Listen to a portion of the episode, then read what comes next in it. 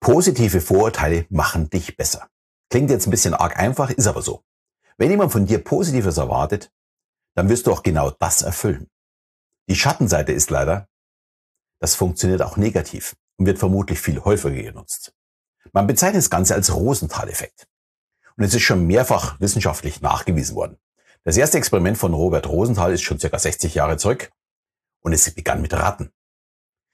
Ähm, die beiden Versuchsgruppen waren studentische Versuchsleiter und die einen bekamen gesagt, dass ihre Ratten besonders intelligent sind und ein Labyrinth sehr, sehr schnell verstehen und herausfinden, äh, wie sie raus müssen. Und den anderen wurde gesagt, sie hätten besonders dumme Ratten, die nur sehr langsam aus dem Labyrinth wieder herausfinden. Ich glaube, ich brauche nicht erwähnen, die Ratten hatten natürlich keine Intelligenzunterschiede und trotzdem waren die in der Gruppe der vermeintlich klugen Tiere schneller aus dem Labyrinth als die trägen Tiere. Es lag aber ganz sicher nicht an den Ratten, sondern am Vorurteil der Versuchsleiter. Wer besseres Potenzial hat oder sieht, möchte das natürlich auch bestätigen und gibt sich einfach mehr Mühe. Und das funktioniert nicht nur mit Ratten, sondern auch mit uns Menschen, wie Rosenthal dann auch zeigen konnte. Dieses ja, Experiment ist mittlerweile schon sehr berühmt und trotzdem nutzen wir das Wissen noch viel zu wenig. Aber erstmal zu der Geschichte. Lehrern wurde gesagt, dass in einer Klasse besonders intelligente Schüler sind, von denen man gute Leistung und vor allem einen großen Entwicklungsschub erwartet. Natürlich waren das ganz normale Schüler, also keine Hochbegabten.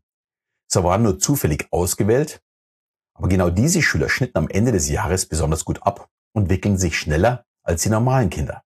Sogar der IQ lag nach dem Jahr deutlich über der Vergleichsgruppe. Ja, ich finde es erstaunlich, aber auch gleichzeitig traurig.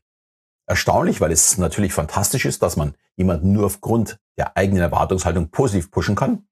Traurig, weil dadurch auch klar wird, dass Kinder in der Schule hinten runterfallen, nur weil der Lehrer sie vielleicht nicht mag. Ja, wie ist die Erklärung für dieses Phänomen? Rosenthal meint, es ist die Projektion der Erwartung auf die Kinder. Die positive Erwartungshaltung der Lehrer verändert auch deren Verhalten. Ist ein Schüler besonders schlau, dann geben sich die Lehrer noch mehr Mühe, dieses Kind zu fördern.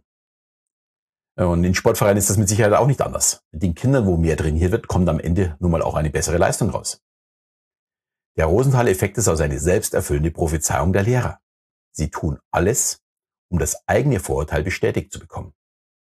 Und wie schon erwähnt, gilt das nicht nur für die Schule, sondern auch für den Sport, aber auch für den Job. Wenn ich weiß, wie er funktioniert, kann ich ihn dann auch wirklich für mich nutzen. Das Wichtigste ist, sich nicht gleich zu Beginn irgendwo kleinreden. Wenn ich sage, das kann ich nicht besonders gut, dann wird mein Umfeld genau so mit mir agieren. Und es wird sich bestätigen, dass ich nicht gut bin. Auch der Satz, äh, erwartet jetzt nicht zu viel von mir, ist im Grunde genommen eine Selbstsabotage. Ziel muss sein, eine positive Erwartungshaltung zu schüren. Aber aufgepasst, das ist natürlich auch ein Drahtseilakt. Natürlich sollten wir die Erwartung auch erfüllen können. Wenn ich bei allem sage, das kann ich schon und am Ende endet es im Desaster, dann bin ich ein Hochstapler und man erwartet überhaupt nichts mehr von mir. Und der Effekt dreht sich dann natürlich ins Negative.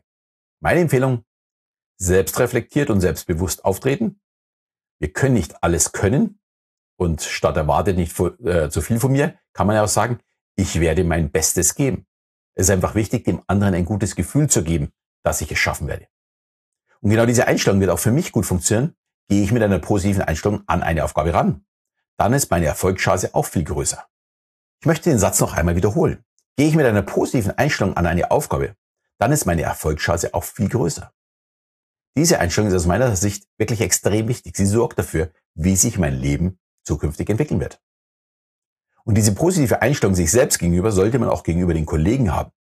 Habe ich eine positive Einstellung und glaube äh, an sie, dann, ja genau, dann werden sie auch meine Erwartungen erfüllen. Wenn ich dagegen meine Kollegen und Mitarbeiter ja alle als unfähig betrachte, dann genau, dann werden sie auch diese erfüllen. Du weißt also, was zu tun ist.